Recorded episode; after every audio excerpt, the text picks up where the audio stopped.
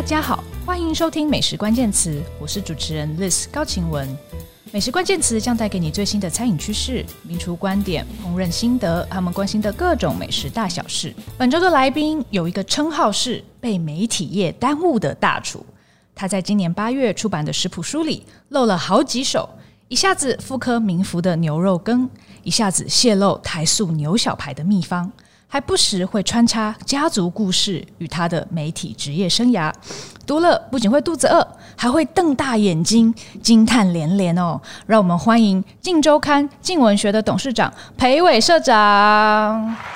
大家好，你好，你好。嗨，裴社长，今天邀请到裴社长来上节目，我真的很开心，有种蓬荜生辉的感觉。那裴社长不仅是多才多艺，而且又是媒体业的大老板、大前辈哦，所以今天要来请教裴社长很多问题哦。那我刚刚说的书就是《裴社长厨房手记》，那这本书听说已经好几刷了，对不对？现在现在几刷？现在六刷，六刷、嗯、，OK OK，而且第二本已经在紧锣紧锣密鼓筹备中了哦。对对对对对。好，等下我们也会聊聊第二本书筹备的状况哦。那今天当然我们要跟裴社长聊聊做菜哦，但还要聊更多有关吃饭，还有懂不懂吃等等的话题哦。那在这之前呢，我想先向听众朋友们简单介绍一下裴社长。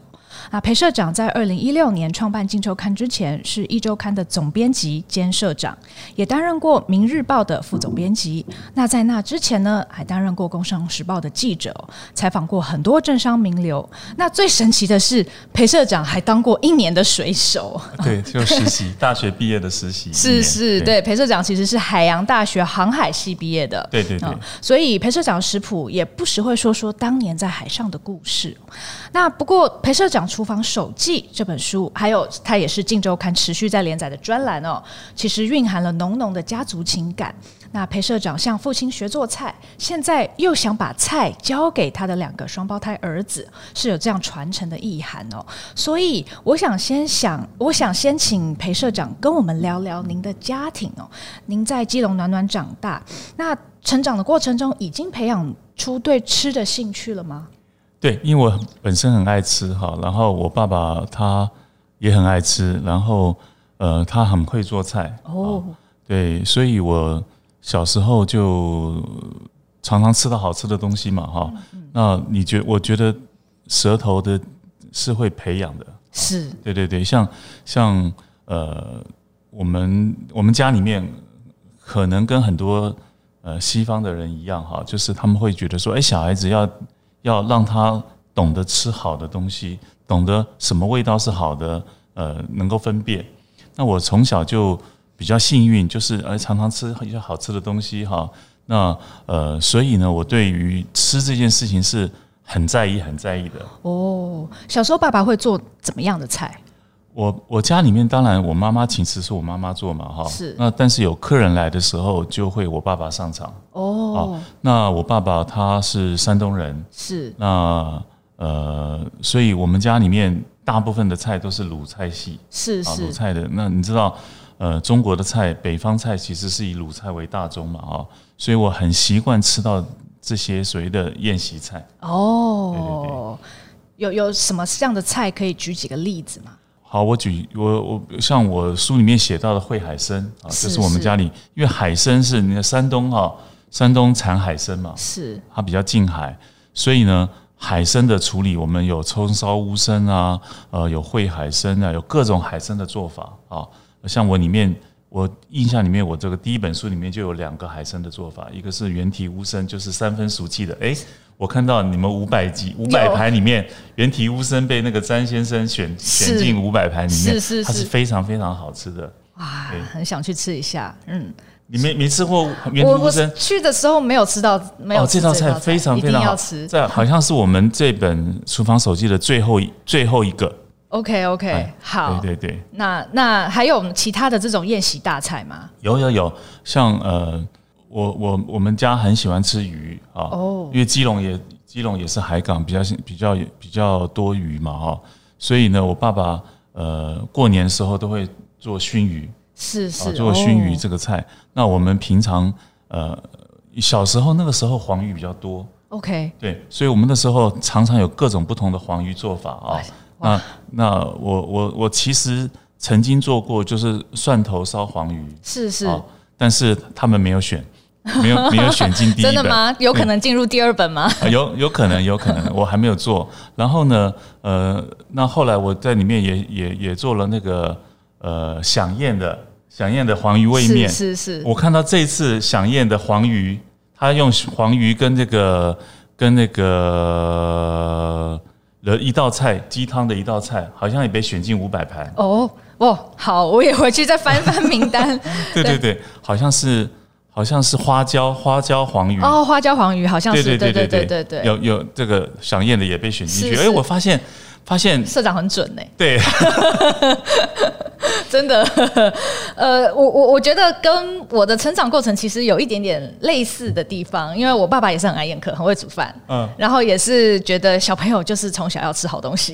对对对对对。那你知道吗？哈，像我我我我，人家讲说，哎，那你你家里面都是你爸爸做饭吗？我说，其实我对我爸爸的菜比较有印象，因为他是宴席菜，是，是，因为他是请客做的。那你知道，对这些菜比较有记忆。嗯，那我其实也做了很多我妈妈做的菜，比如说呃炸酱面啊这些东西，但是他们好像看不上，没有选。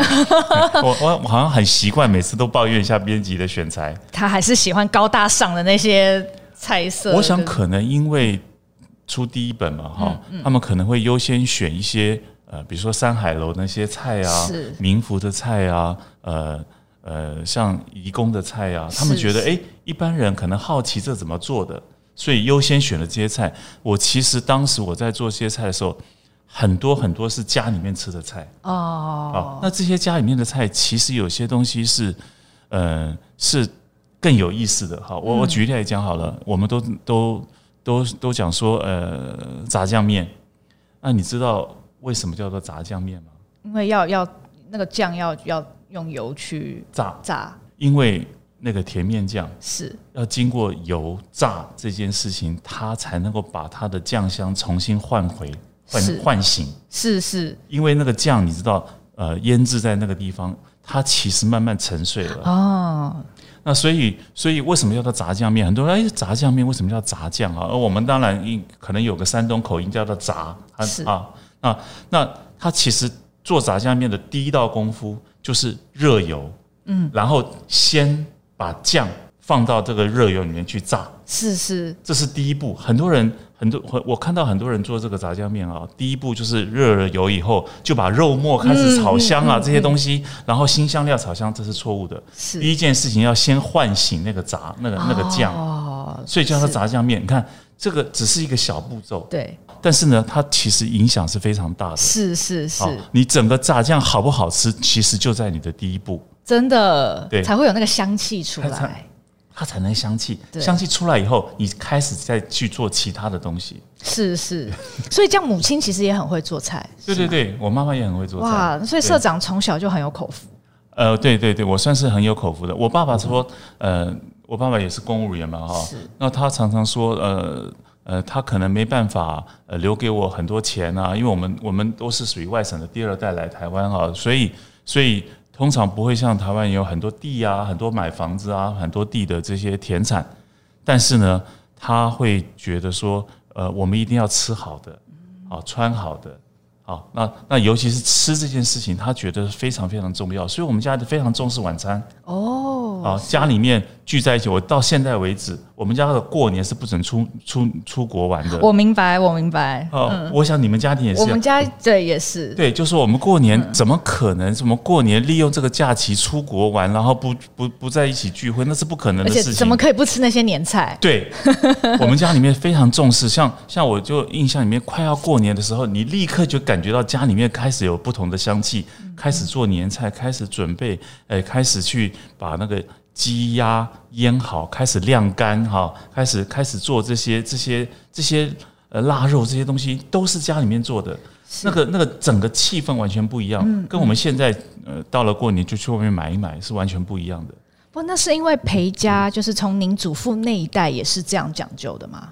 呃，对对对，我们家里面就是老的家族嘛，哈，所以所以来台湾，我们算是来台湾很多人的了解，啊，所以我们过年也都会聚。我们我们家里面是初一一定要出去去拜年，然后跟长辈鞠躬啊，很很很很很讲究的。哦，对对，然后然后反而反而呃，像像初一初二要到我妈妈她姐姐家，因为我妈妈他们是她是流亡学生，哦，是是是姐姐，书中有提到这个对，是姐姐哥哥带过来台湾的，他也是山东人。哦，对对对，了解。啊，所以我们。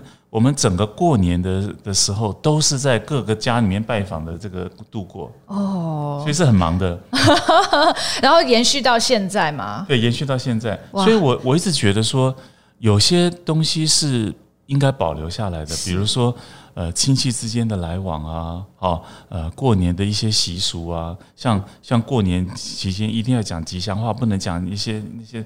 那些东西是是我觉得非常重要，我到现在为止都还记得。是是是，有有，我到我这一代也有这样被教。对对对对对，嗯，好像还 OK 哦，这个传承。对对对。那呃，嗯、在裴社长厨房手记这本书里面，其实也有记载很多这样的家族故事哦。而这本书的起点其实是，就是你想教儿子做菜。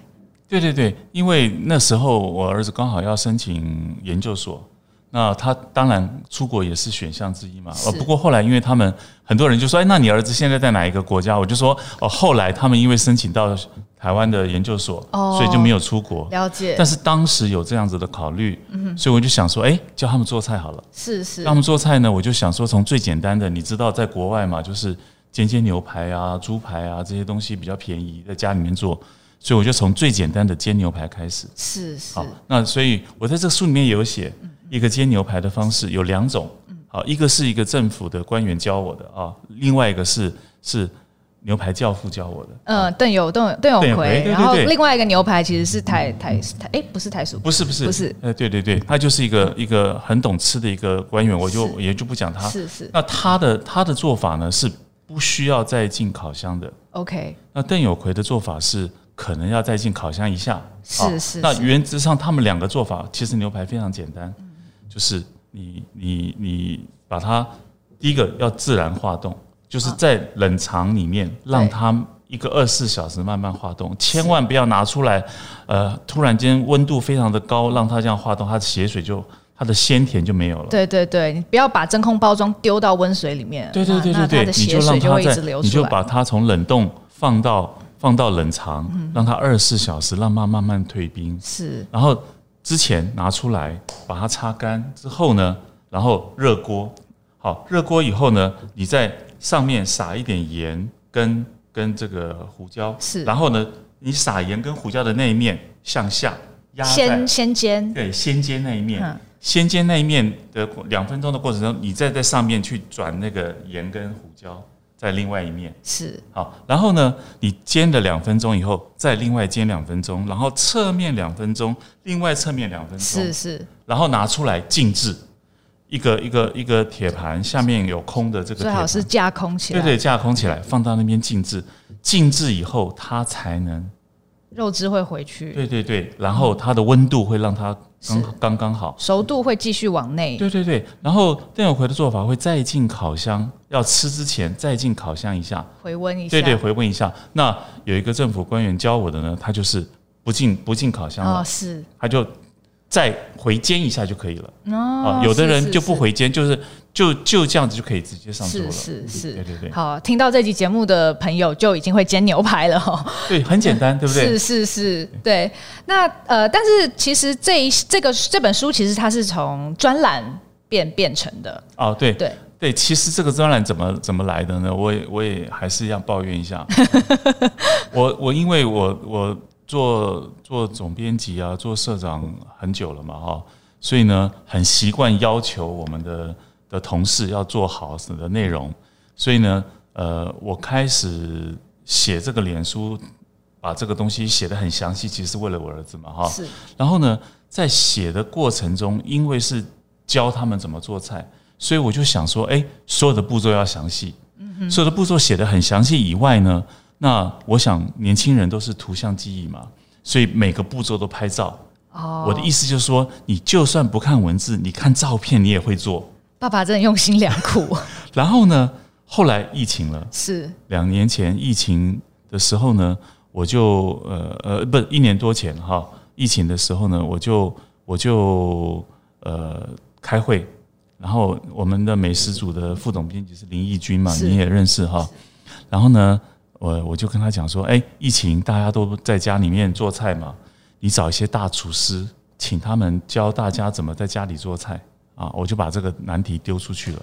结果呢，一个礼拜以后，他就说，社长，我看你的脸书上面啊，那些菜蛮精彩的，写的那么详细，就直接把它改成专栏好了。我不好意思拒绝，我就说好，你自己去整理哦。好，他就去整理了。那我就说那些照片可以吧？他说可以，可以，可以。我们不是不出纸本，我们只出网络，没问题，就用这样子的东西。所以呢，他就开始一篇一篇整理。开始整理以后，他就一开始就直接用我的那些，然后他就开始慢慢要求了。你就上了贼船了啊？对，他就开始说：“哎，你社长，你这些东西有时候写的太简单了哦。然后呢？”呃，你可不可以再多加一点内容？还有呢，诶，你上次写的哪一个餐厅的菜？他有哪道菜很有名？哎，你要不要？你要要不要顺便做一下？他就开始慢慢要求了，一件一件事情要求。你知道，我其实以前常常要求他们的，是是。现在开始反过来被要求，我其实是不好意思拒绝的，你知道吗？他把你对付他们的技巧用在你身上。对对对，我觉得这个就是一报还一报啊，永永远都是这样子的。所以呢，他们开始反过来要求，嗯，我就只好越来越详细。因此呢。因为刚好我以前当过美食旅游的记者，是，就是我刚当时在《工商时报》的第一个路线，那时候有很多饭店刚好成立嘛，所以我其实当时跟很多大厨试菜啊，去吃过很多东西，跟他们讨教过，所以呢，他的要求我就反过来开始去追踪我以前认识这些大厨哦，我就说，哎，我之前吃的那道菜哈，我我就这样做对不对？他说，对啊，对啊，没错，你的记忆力蛮好的啊，然后我就做。做了以后就发表，做了以后就发表。然后呢，开始他就要求，他就说：“啊，你社长，你你出过呃，你跟那么多政府官员啊，好财经大佬啊，出国啊，吃饭啊，诶，那些东西也可以写吧？那些有名的餐厅的菜，一般人都不会做的，你要不要也把它示范一下？”也因为这样子，我就只好开始写啊，李登辉的出国时候我吃的一道菜。然后呢，我就开始去问说：“诶，我我。”最经典的就是我我我我我吃那么多年的台塑牛小排，从来没有开口过。是是。我那次跟跟王文渊吃饭的时候，我竟然其实蛮丢脸的，我就说有没有秘方？这个台塑牛小排有没有秘方？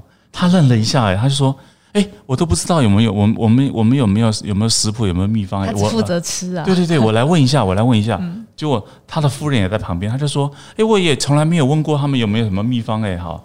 结果呢，第二天台塑以前的总经理啊，就是杨兆林先生，他就打电话给我，他说：“总裁跟我讲了，说你要秘方哦。”哎，这真的只有社长要得到哎。然后呢，他就说，他就说可以了，我可以给你了。好，但是啊，条件哦。你做了以后要请我们吃，看看合不合格。所以有验收，有有有有有有有有请过他吃饭。那结果 OK 吗？OK OK。哇！所以你知道吗？而且他说哈，其实以前三娘是没有秘方的哦。后来为什么有秘方呢？是因为以前有人要过哦。以前蒋孝勇要过哦。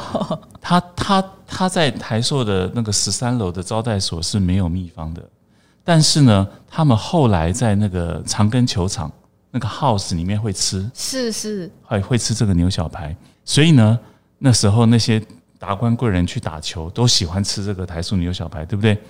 那有一天蒋校长就问了，就说：“哎，这个牛小排非常好吃，有没有什么特别的诀窍？我我请我家里厨子来做做看。”好，因为他开口了，所以呢，他们就呃就把就这个厨子呢就把。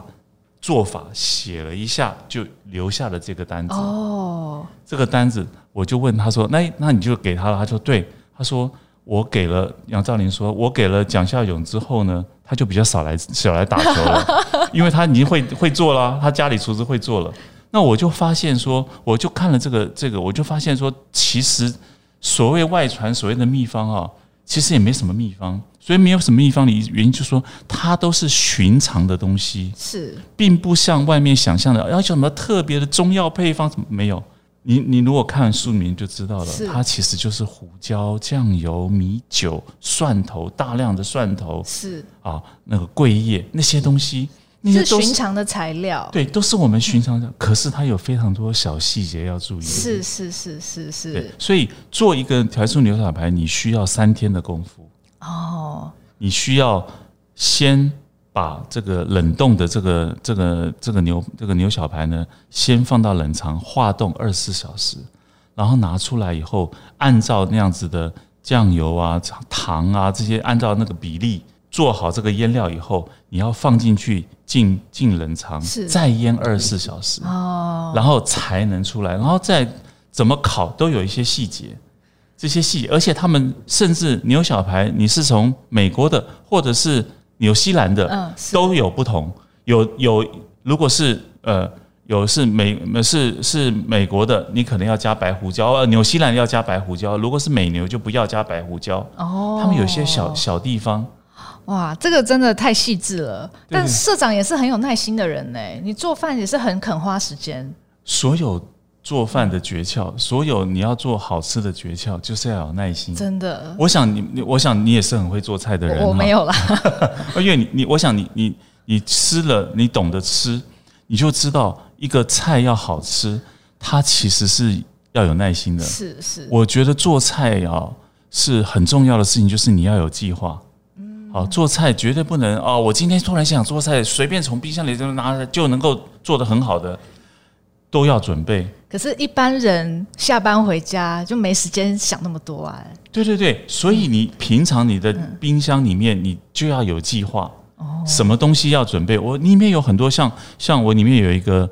有个哎，这次也被选进五五百盘的 福州九蛋面线，蒋勋选的，是是是，好，他就在那个移工吃到的特别料理，对不对？我这边就是那是姑颜卓云家里面的宵夜。哦，是是是。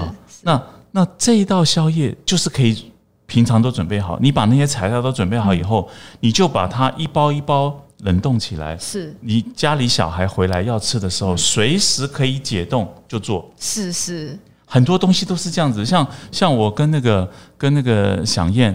响宴的老板在讨教，他他有一道菜，我们没我们有选进书里面，后来是变成电子版电子书版的特别的，里面有一个他家里面做的做的肉羹哦，是哦，竹笋肉羹，香菇竹笋肉羹是。他们家里面就是他平常回来他妈妈会做给他吃的，是，然后呢，他就是。东西都准备好在冰箱里面，嗯、然后呢，后来因为他妈妈过世了，好我们在聊这道菜的时候，我我其实听了非常感动，就是他一直在寻找他妈妈的味道。哦，他他是一个有名的厨师，很会做菜，是可是他怎么都做不出他妈妈的味道。哦，他觉得到底关键在哪里呢？后来有一天他想通了，他们家里面就是他家里面种竹笋的，所以是卖竹笋的。哦，所以他妈妈呢都把最甜最好的竹笋出去卖了。哦，然后那个已经有一点苦的，或者长得已经见天光的那种比较卖相不好的，就留给自己家里吃。所以呢，他放到冰箱里面那些那些苦笋有一个苦味。哦，那个苦味是妈妈的味道，是妈妈节省舍，就说舍不得丢掉，而又不能卖的那些竹笋煮给他吃。所以那个竹笋汤有一个淡淡的苦味。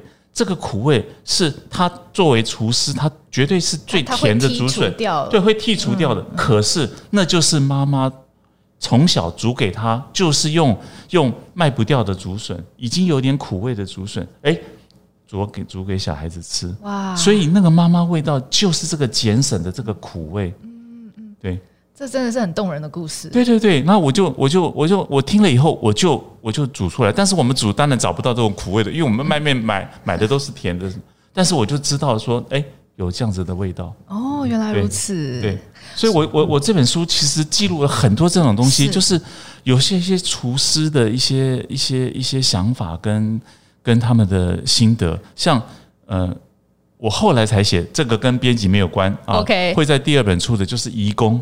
是。移工的笋壳鱼面。哦，真的酸菜笋壳鱼面。是是是。哎，这这道这道菜我我特别写了这两个厨师之间的较劲。哦，真的，你说陈陈伟强跟陈荣泰嘛 哈，对，因为呢一开始移工早期就出了酸菜笋壳鱼面，是。那个时候是陈伟强跟他们两个老板辜成云还有陈安平呃，张安平，张安平，他们两个人呢在讨论的。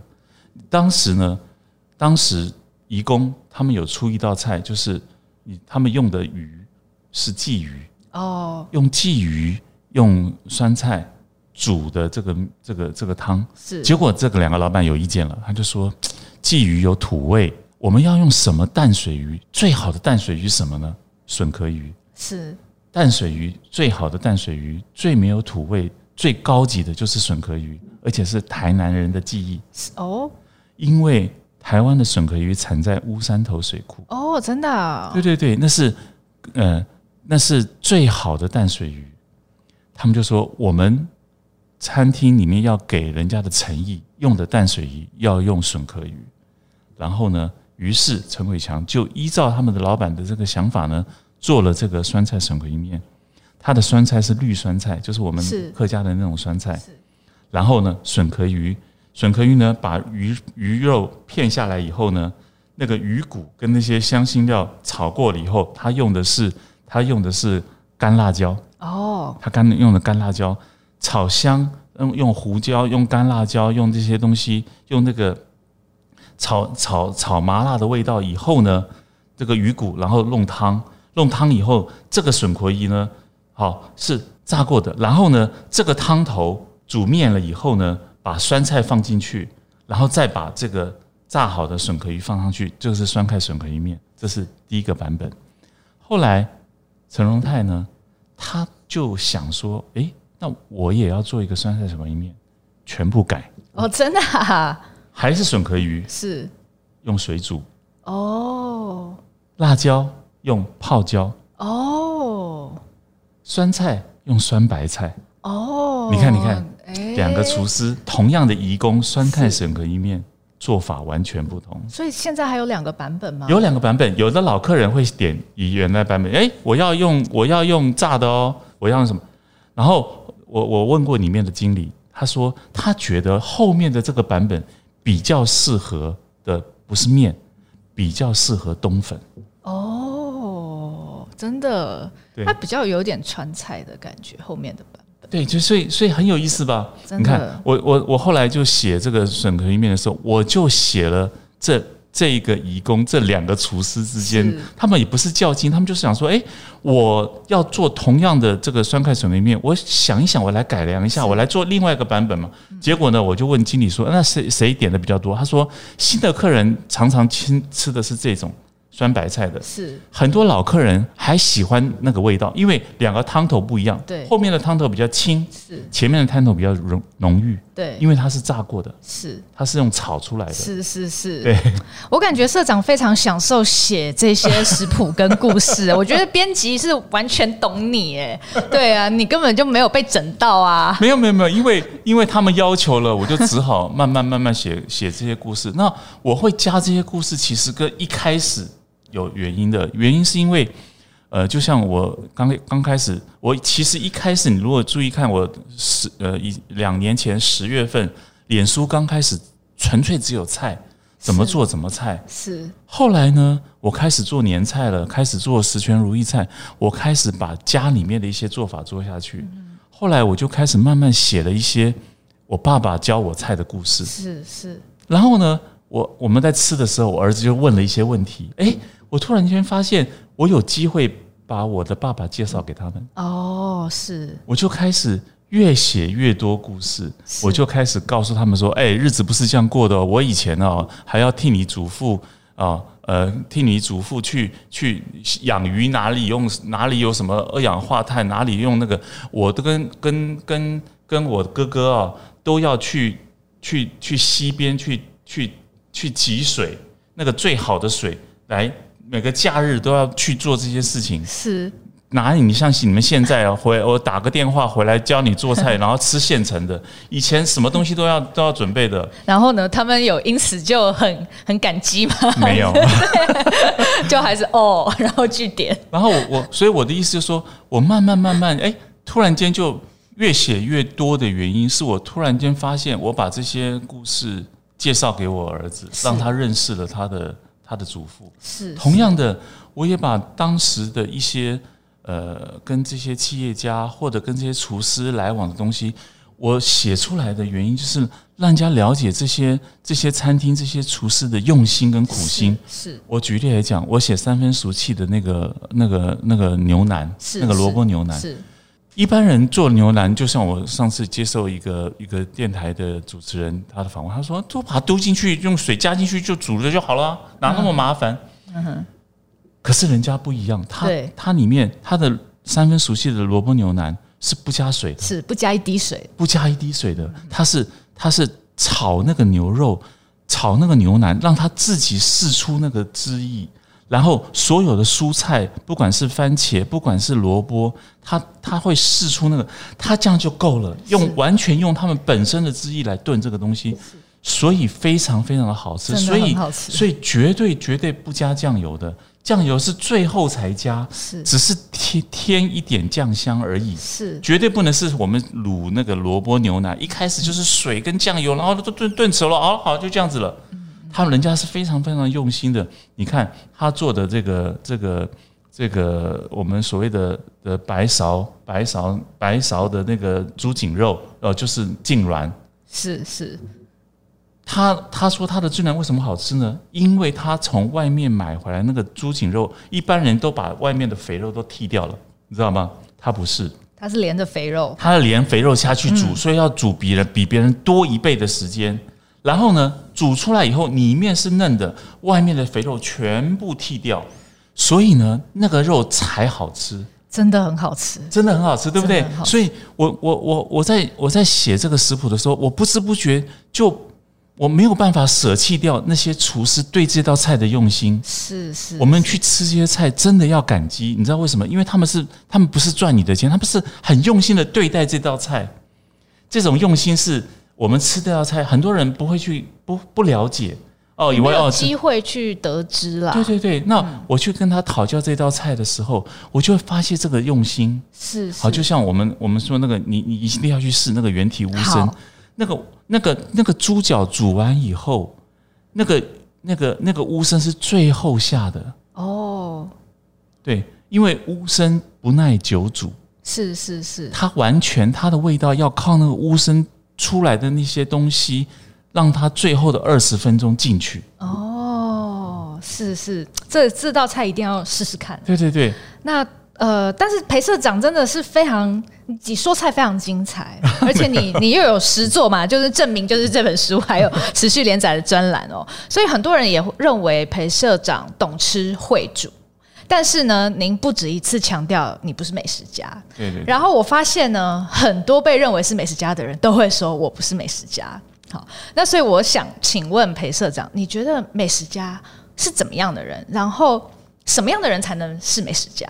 我觉得每一个人都可以成为美食家。OK，好，那他不是一个，我觉得他也倒不是一个专业。像我举例来讲好了，很多我们以前很优秀的呃编美食的这个专栏的或什么的人，他慢慢慢，因为他接近这些食物，他他有他的一定的品味哈。像宜兰啊这些人哈，他们慢慢被被人家，我相信他们都不会自居为美食家。是。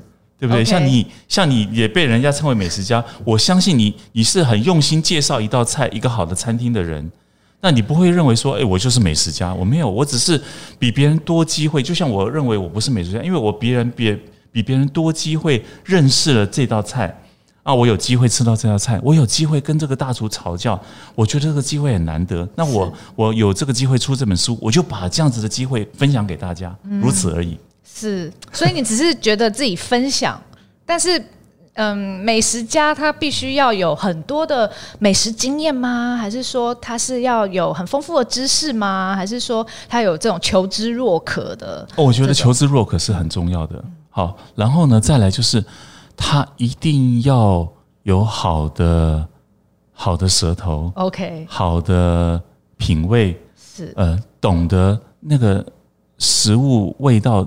幽微之处，嗯，啊，比如说这个，就像我们常常说，我们喝酒，它的前面是什么味道出来，后面是什么味道出来，中间用什么来支撑，就像我们闻香一样，是是，好，很多东西就这样。那你要吃出这道菜为什么，呃，跟那道菜不同？是。那我们就我们刚刚讲三分熟气的这个这个这道菜，你就知道萝卜牛腩，你就知道菜它为什么好吃。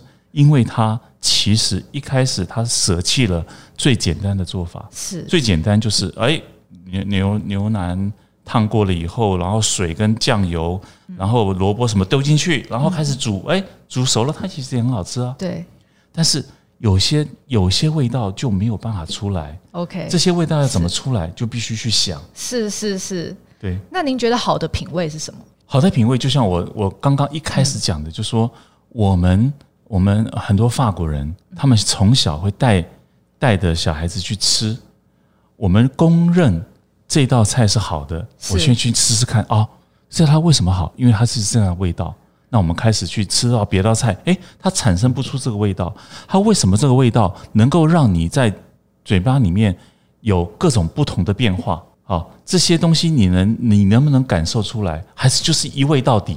是是。好，就像我们说过，我们我们当然知道 Opus One 是好的红酒，嗯哼，但是它的变化是不够的。OK OK，对不对？它但是他好在哪里？他从头到尾都不会失败，是对不对？但是你觉得你觉得他有点可惜，它是很好的酒，可是它的变化是少的。嗯，是。对不对？这就是美国的酒跟法国酒有些差别。是是是是，那当然也要喝过够多美国的酒跟法国的酒。对对对，所以所以我所以我想说，一个一个这样子的训练，你必须要吃够多的东西，你才能去分辨。嗯，对。当然，我有的人很幸运，他一开始就吃非常好的东西，他就不用去吃很很多其他不好的东西了。但是这个这样子的机会是少的。我觉得。吃到不好的东西也是重要的。对对对对对对对，你才知道，你才会珍惜那些用心去处理这些好的菜的人。没错没错，你会更更加的感激 appreciate 那些做出很棒的料理的的大师，或者是甚至是一般的呃家庭小炒，其实你也会很感激。那样子的那样子的心思。对对对对对，所以所以我我我我我不觉得说。菜有所谓大菜跟小菜跟家常菜的差别，每一道菜用心处理，它都是大菜。是是是是，对不对？像像呃，我我我们我们最最寻常的一道食物，台湾的台菜菜包能。那民福的阿朱姐教他们，并他们本身没有这道菜，但他就告诉我台台湾对待菜包能的做法，他就说第一件事情，蛋。要回到正常的温度，很多人都忽略这件事情。我们家里面回来，我们要煮蛋，就直接从冰箱拿出来就开始做了，对不对？没错。他说蛋要回到正常的温度，它才能把蛋的味道发挥出来。否则的话，你如果从冰箱直接拿出来蛋，怎么炒？用台湾话讲，让它差弄北桑。哦。哦。然后呢，第二个事情要用生锅多油。蛋汁下去以后，我们炒菜菜不能常常遇到的问题就是里面还是水水的，是外面都已经焦了。是是是，关键在于，因为你蛋汁是厚的，里面已经有菜包了，对不对？所以呢，你要用筷子伸进蛋汁里面去慢慢的搅拌。哦，在搅拌的过程中，让热锅让蛋汁循环到下面的热锅里面，是是，让它受热，因此蛋就慢慢慢慢凝固。哦，这一招真的也是很重要的 pebble 哎。对，然后再来加一匙的猪油在那个蛋汁里面。这个猪油它除了添加所谓的古早香味以外，最重要的油跟这个蛋汁跟热锅的融合，它会让它发。哦，真的，它会让蛋发。OK OK。所以我们看菜包能，你看菜包能好不好？就是它有没有像烘蛋的效果？胖胖的，里面是松的。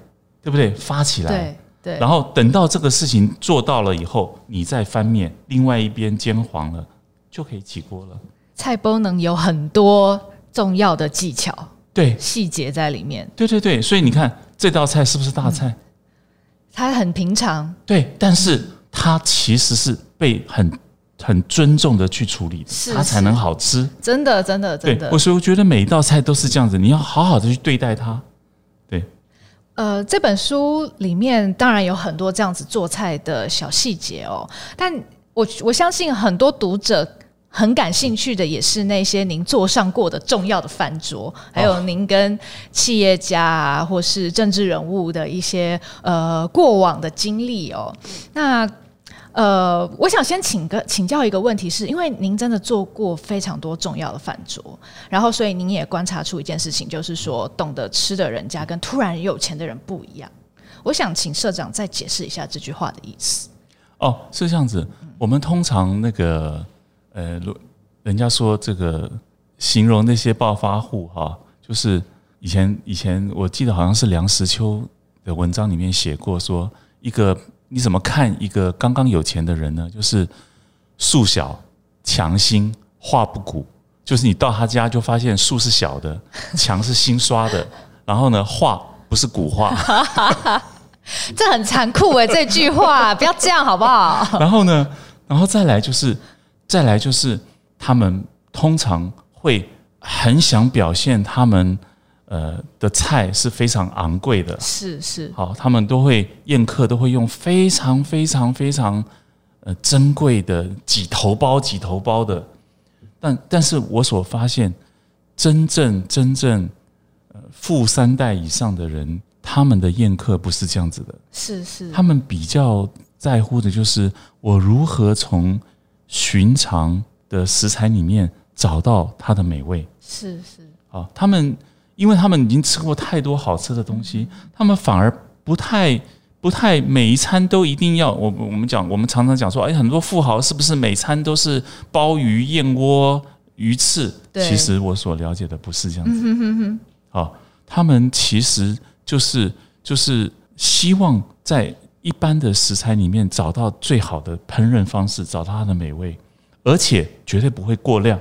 哦，对，不要吃到。觉得不好吃了。对对对，我我我就我就发现说，呃，很多台湾的呃老士绅，他们宴客的时候是非常尊重客人的。啊，就说呃，我我所谓的所谓的突然间有钱跟那个差别在哪？就对待客人的态度。哦，对待客人的态度就是说，好，我来，我是那个，然后你请请你来，然后呢，我不会注意到你要你喜欢吃什么，你什么不吃。而是你就来，然后我给你最好的东西，哇，满满桌的都是都是珍馐美味，我也不再计较你你爱吃什么不爱吃什么，这个东西对你来讲会不会太多了？他们其实不太在乎这些，就是说他们的细微细节不太注意。是，那真正真正很有钱、很懂得这个的，他们是很懂得人的哦，所以他们会会知道说，哎，我今天请什么样的客人哦，他是。呃，喜欢什么东西，不喜欢什么原因，他什么菜应该配什么酒，好像我我我非常注意到，像西园医院的院长啊林泽安，他是每一次请客，他都会详细的了解你爱吃什么，不爱吃什么，而而他在你爱吃的的这些菜里面去寻求如何配这个酒。哦，对。好，好细致哦。对对对，那那那我我我好像在序里面还是没有写到说，辜政府他他其实是绝对不会让人家好像啊吃的非常非常过多，而是刚刚好。是，我觉得刚刚好这件事情是非常难做的，很高的境界。对对对对对，像我自己我自己煮东西，我也我也我也像暴发户一样，我就是每次请客我都是多做几道菜，我吃吃生怕人家吃不饱。好，但因为我们还没到那个境界，那我们就说，哎，我们请客了，就是我尽量做，尽量做，尽量做，然后，呃，有剩菜在桌上，我才高兴，因为表示我是主人的用心，对不对？是是。但是我就发现说，那些真正真正富过三代的人，他们的想法不是这样子，哦，他们希望你意犹未尽，刚刚好，非常非常得体，是是啊，宾主尽欢，所以变成一个有品味的绅士的过程，它也是需要。一个见山是山，然后见山不是山，对对对，见山又是山，这样子走过一段。对对对。但一般人，因为社长当然在在其实序里面也刚刚有提到这些故事哦。然后呃，其实这整本书，我觉得您刚刚讲的的这个理念也是有贯穿的。但你觉得一般人读了会不会还是觉得啊，这就是你知道有钱人啊，他们特权阶级才的世界，这样会觉得离一般人很远？我想。我我要表达的绝对不是这不是这些有钱人，他们就是挥霍的哦。OK，我觉得他们，嗯、呃，像你看这一次，这一次呃那个五百盘，联合报的五百盘里面，呃，他找了陈泰明，是是。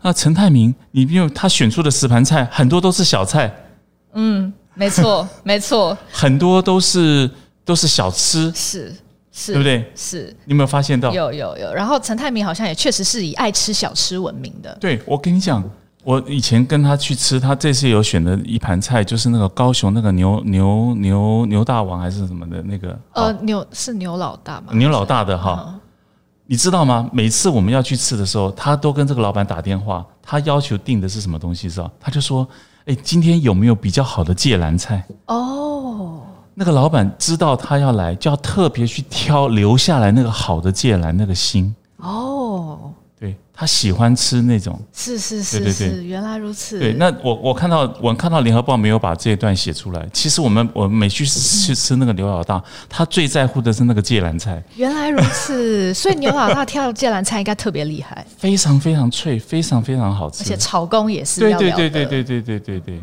好，所以所以我我我我要我要想说，一般人所认识的这些所谓的有钱或富豪，跟他们想象的其实是不一样的。了解了解，像像蔡家像有钱了吧？好，蔡家很有钱嘛，对不对？像我最近在在在写在写这个呃第二本的时候，是。我写了那个洪敏昌，就是以前的国际牌的老板，是。啊，我在家家里吃的菜，他太太做了做了一道松茸秋日煮，那里面除了松茸很高级以外，其实你不要松茸，其他味道都可以出来。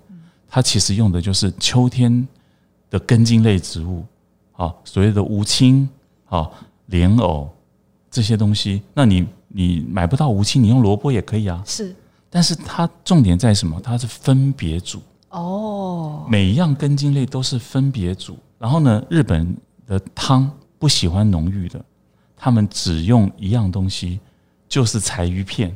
哦，是。那你知道柴鱼片是？水滚之后，柴鱼片丢下去，大滚之后立刻捞走，只留那个清汤。是是，只能那个用用昆布、用柴鱼片，都是取其很短暂的鲜甜。是是，对不对？然后呢，其他煮好东西放进这个汤里面，最后用什么东西来提味？用一片一片真鯛。哦，真鲷腌好了以后，煎煎了以后，放进那个汤里面。然后烤过或煎或煮过的松茸放进去，没有松茸也没有关系，你不用那么高级，是是它就是秋天根茎类，呃，收成时候的一个象征性的秋日煮。那蔡成威，好，就是呃请客楼的老板嘛，哈，他就说他以前在日本就常常吃这个菜，哦，真的，他很喜欢哦。然后他他有我有一次我我我写卤肉饭的时候，他就跟我他就跟我留言，他就跟我私讯说，他以前在日本当像当读书的时候，跟那个跟那个那个国泰的那个二公子那个蔡宏图的弟弟，他们一起在那边做做留学生的时候呢，他们就是你知道去那个日本的肉店，日本有很多碎肉，他们是不要的。他们就把这些碎肉都拿过来，因为日本人、日本人、日本日本的猪肉不带皮的，是。他们不卖那些东西的，是。那些东西就是旁边的那些碎肉，他们就是就是去拿那些碎肉回去煮，像这种像万年锅一样卤肉饭。哦，他们在日本过生活就是做这个，所以你想象的这些这样子的，他们其实。懂得吃是这样子慢慢过来的，是是，其实中间也是有经过一些青春比较艰苦的岁月，对对对，他们就慢慢慢慢去，他们也是去去，他们去拿那些碎肉来做这个卤肉饭，是是是，对。然后然后呢，然后你你看啊，他他就说他最怀念的就是那个秋日煮是什么？是代表丰收的根茎类的那样子的的。的味道哦，是那个意那个意义，是是是，当然也有当季的很对对，就是当季。的。对对对，日本菜非常注意当季这件事情，是是是。我们我们我们很多很多主妇，我们家里面这些勤俭的主妇都知道都知道一件事情，就是不是当令的东西一定贵，对，所以什么东西大出，他才买。是，才吃，而且那个东西一定最好吃。真的，真的。像我里面写我的岳母，写那个他的那个螃蟹，他很会做螃蟹，就是大出的时候，他们就买一大堆螃蟹。为什么？因为知道大出很便宜，又在基隆，所以他很会做螃蟹。但是呢，我在里面就写他的哲学就是不是当令的食物，绝对不买哦，因为它一定贵，而且不好吃。对，嗯对对。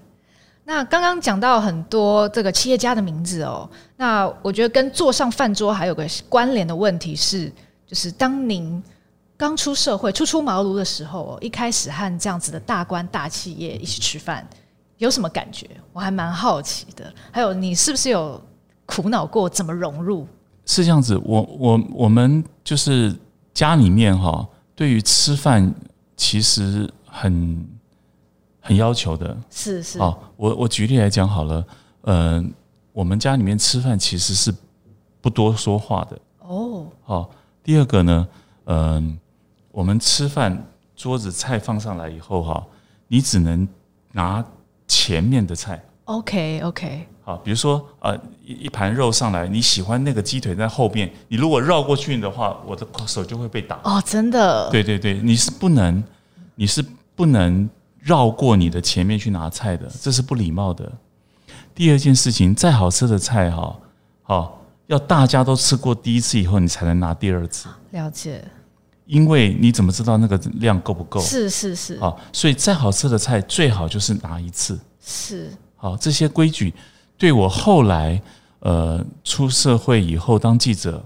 影呃有蛮好的影响，OK，长辈会认为哎、欸、你很很有礼貌，哎、欸、真的哈、哦，有有家教，嗯嗯，那那对于你在应对进退来讲会比较好，OK，, okay 对。然后我其实是一个是一个这个就跟小时候受到的教育不太一样了，就是我很怕冷场。哦，所以呢，我我跟人家吃饭的时候，如果大家都不说话的时候，我会非常的紧张。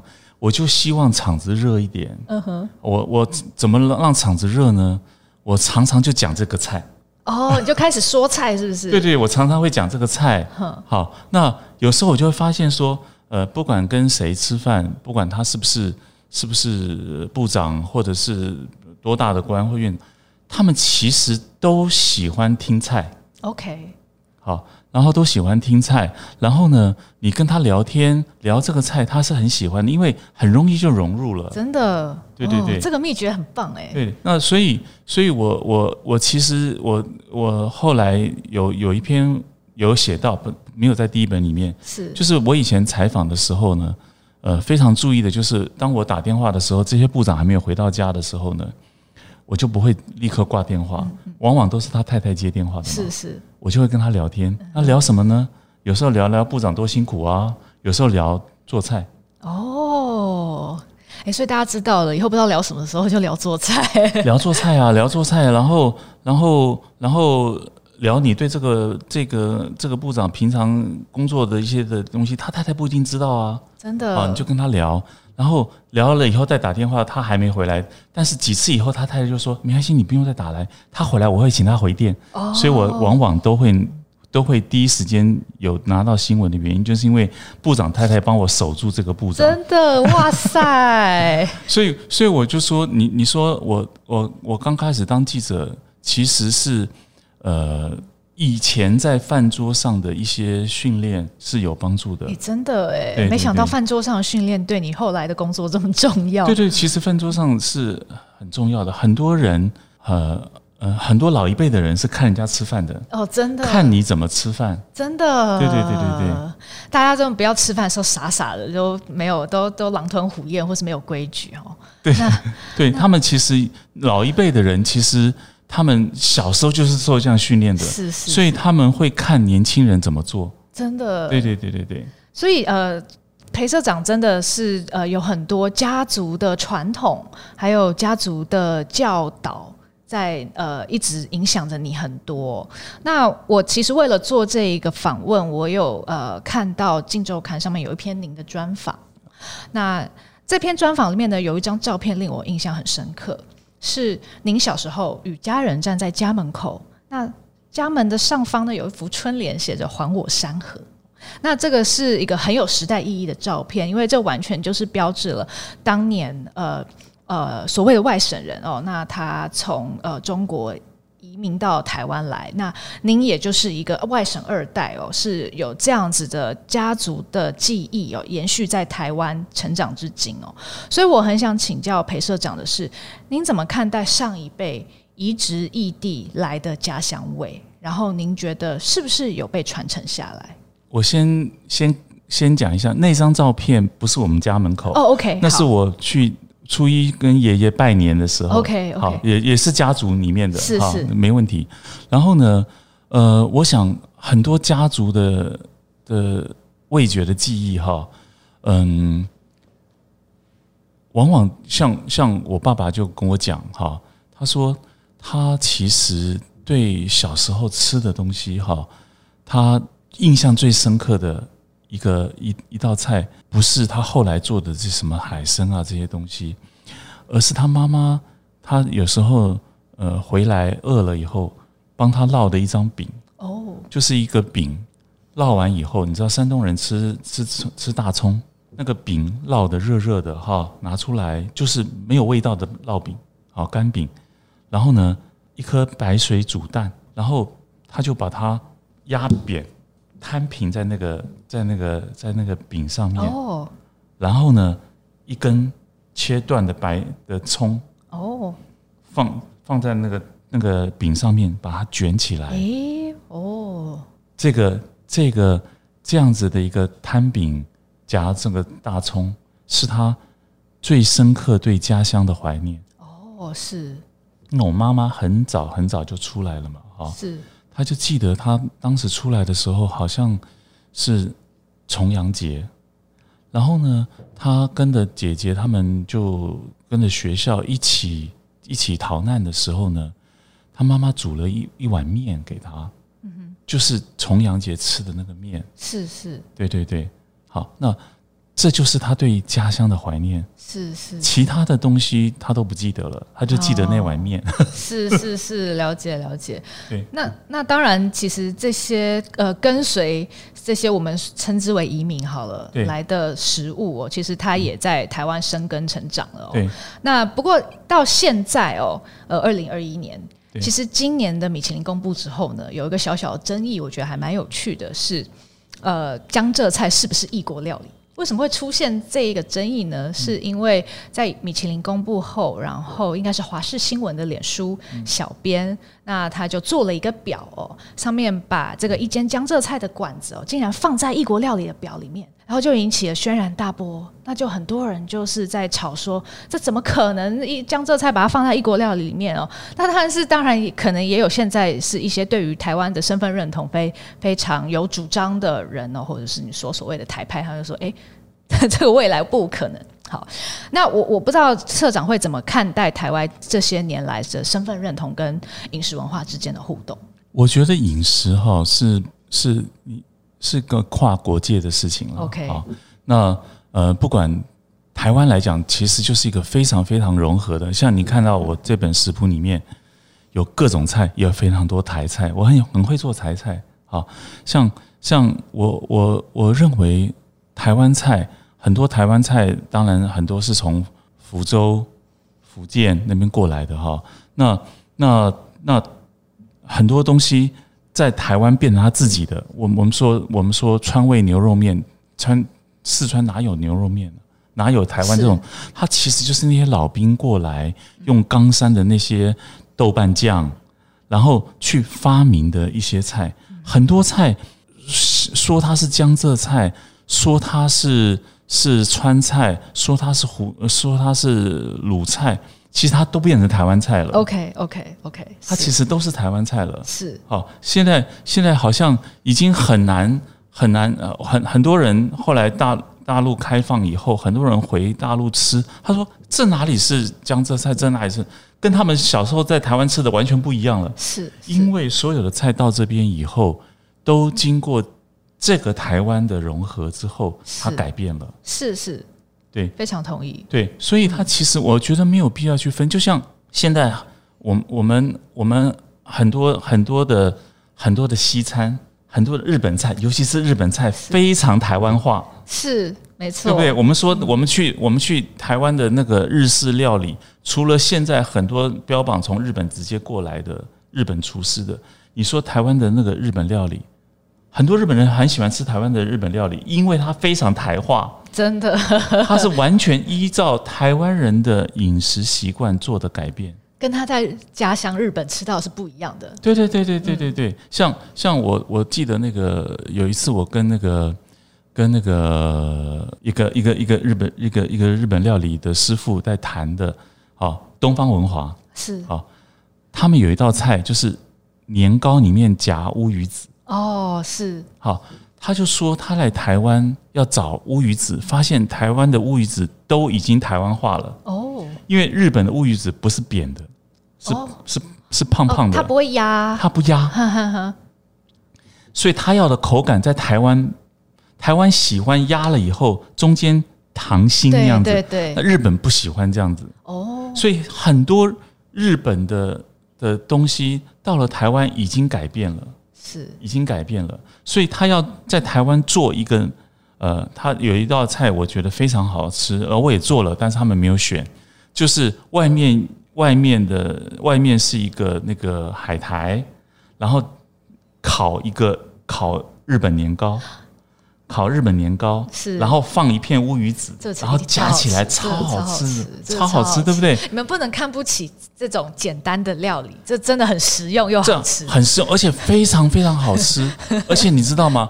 我觉得他是天才，因为外面的那个那个那个海苔那个脆，加上弹牙的那个日本年糕，烤到发，烤到发以后啊，它有点粘稠，又有点咬劲，然后。咸香全靠那一片乌鱼子，乌鱼子我们经过我们台湾就用台湾的就好，把它压完以后切片，大厚厚的一片夹进去，超级超级美味。真的，而且这个也确实是一些日本料理店会出的其中一个小点心或是一道菜。对对对对对。然后呢，然后我就跟这个日本厨师讲，他说他在台湾找不到日本的乌鱼子，可是这道菜在台湾的日本料理店常常有。是是是，对，都是用台湾的做法。然后你会说，这到底是异国料理呢，还是台湾菜？很难说。我们在台菜里面也有这种菜，哎。嗯，对不对？乌鱼子包什么东西？对对对对对对，很多东西都是这样做，很多东西都慢慢演化了。所以你说，你说它应该是归为于异国料理，还是我觉得不用去想这些东西。OK，对，它其实都是台菜，都是台菜。其实台湾菜的内涵应该就包括了 啊，可能有呃上海的熏鱼啦，有川菜的这个水煮鱼啊，对对对对，各种也有鲁菜的海烩海参啊，对不对？对。那你说，你说水饺到底是是什么哪里的哪里的料理？对不对？你看我们我们你看我们只要一有疫情，那个水饺店里面全全部搭大排长龙，大家都买冷冻水饺回去。那你说水饺是归于哪一国的料理呢？它就是我们日常生活没有必要去分，像像像日本日本的拉面。我们认为是日本的吗？它其实当时是中华面呢。是没错。对，那你说日本会会会会有人说啊，这个是中国料理吗？我们都会认为拉面是日本料理。没错，没错，对对对，确实。所以我觉得倒没有必要在什么江浙菜什么就去分这些东西。OK，其实到了台湾以后，它都变成台湾料理了。真的。那呃，裴社长做菜的熟路哦，也显现您的人生阅历哦。那我看这本书，还有您的专栏，就觉得哎，这跟时下热门的食谱作家很不一样。那也因为您担任记者又经营媒体，所以是结交了很多政商名流。我们刚刚也讨论过很多。那呃，在同一篇《镜周刊》您的专访里面，呃，也有提有一句话说，呃，刚好人生最好的时光就是台湾媒体最好的时光。所以，我接下来想问的是，您怎么看待现在的年轻记者生涯？因为您坐上的这些重要饭桌，其实很多是因为记者生涯的关系哦。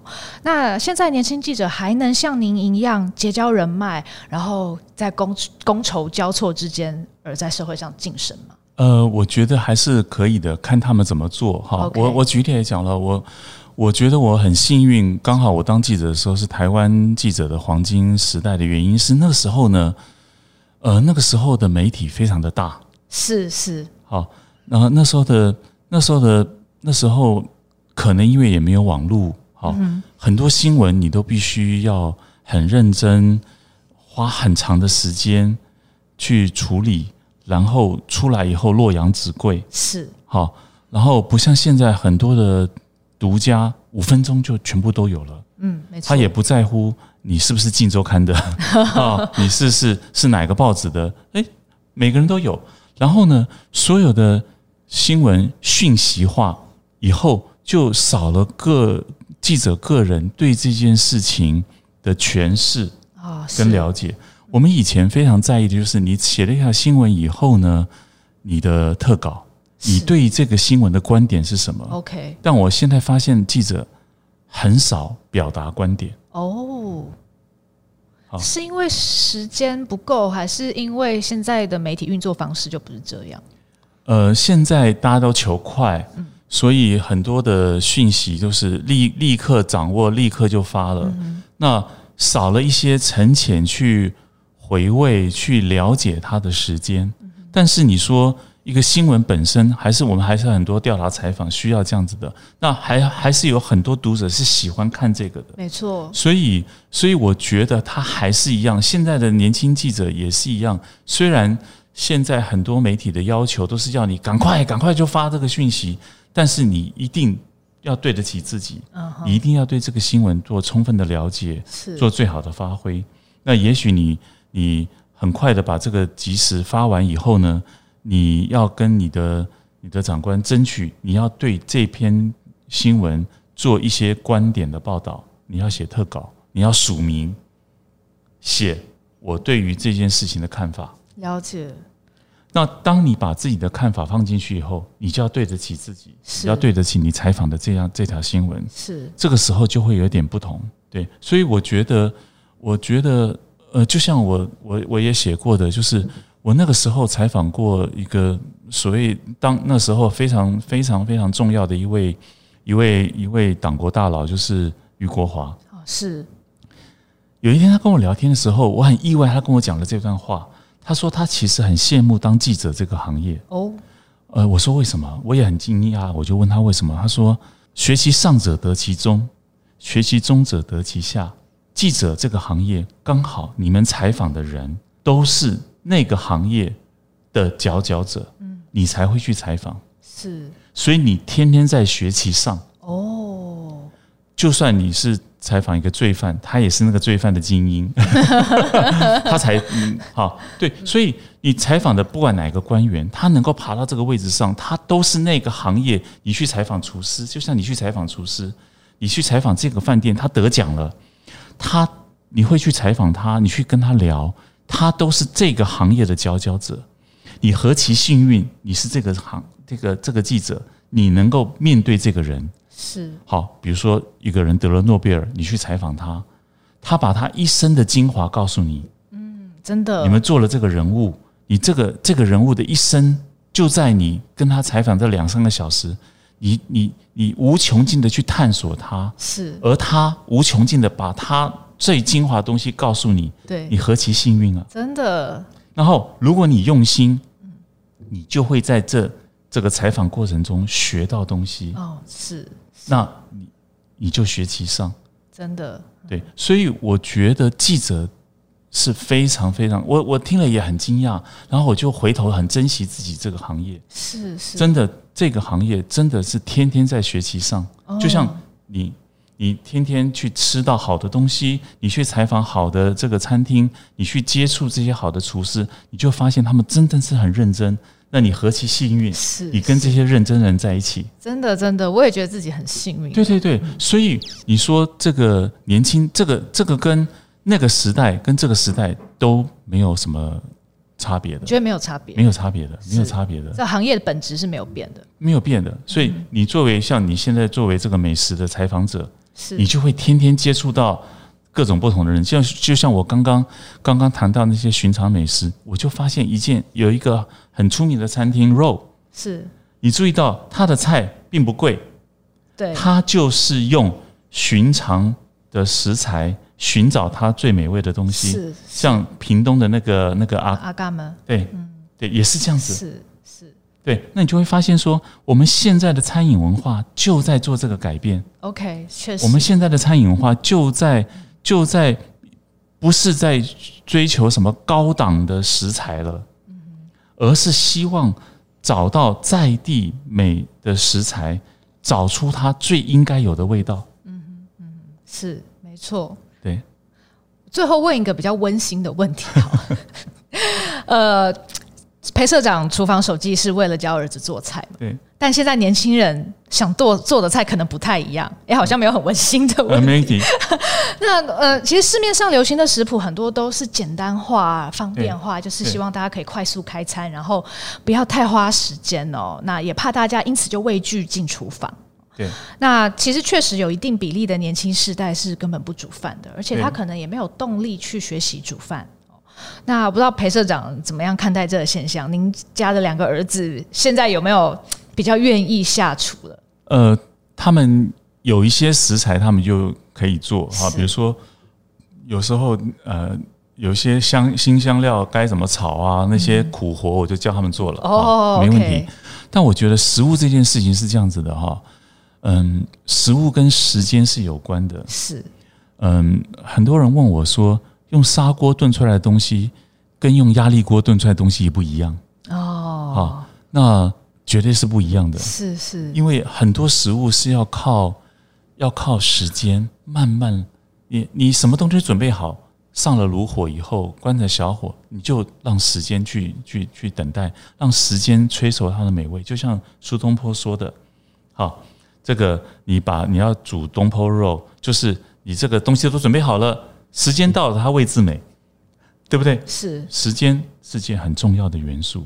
但我们年轻人，我们现在的工商业社会，很多时间不够，你可以先做准备。就像我刚刚说的，九丹面线，你很多食材准备好了以后，你就把它冷冻起来。是，你做一次可以做分分包，然后你回来你就立刻可以从冰箱里拿出来解冻以后就做了。所以社长平常也是这样先做准备吗？你在家？对对对，我是先做准备的。我觉得时间这件事情很重要。就像我我我最近重做那个鲍鱼糯米鸡哦，是。那我我我就这个跟时间有特别有关系。我们先略掉鲍鱼这两个字，糯米鸡它的鲍鱼糯米鸡重点就在糯米鸡，它其实讲的就是时间。你知道为什么？就是我里面有讲一个婆媳的故事，有一个婆婆她发现她的媳妇啊。皮肤白白胖胖的哦，一定偷吃了什么东西。有天早上，他就进了厨房，就去看这个这个这个媳妇偷吃什么。发现呢，他就正常煮粥，可是呢，他在他在煮粥在大滚以后呢，他自己呢喝上面的米汤，他不敢吃那个米，他只喝一点米汤。其实那是最好吃的部分。然后，然后，然后其他的东西都给了婆婆，是是啊，给了公公婆婆。他其实没有偷吃东西，是是，可是深不知那个米汤才是那个精华。哎，对，我先泄露，对对对，那个米汤才是精华，对不对？对，那米汤真的是精华，因为其实有很多 fine dining 大厨，他比如说一个酱汁，他特别要去熬那个米汤，对，用上面那一层暗来来来做做菜，对对，鲍鱼糯米鸡就在那个米汤。是我我我我我我很简单，鲍鱼糯米鸡很简单，就是你把原糯米。泡水之后呢，然后进电锅蒸熟，沥干，进电锅蒸熟以后，把那个鸡先穿烫以后，然后浸过冷水以后拿起来，它那个肚子把那个糯米熟的糯米塞进去，塞得满满的，用竹签封起来，然后你就按照正常炖鸡汤的方式来炖这只鸡，姜片、呃干贝、咸那个火腿是，然后去炖它，重点就在时间，你大火滚了以后，你就。让它炖三个小时到四个小时，是让米汤的精华进出，那个汤就变得非常的稠，对不对？那个其实靠什么？靠这个米，那个对，那个是非常滋补的。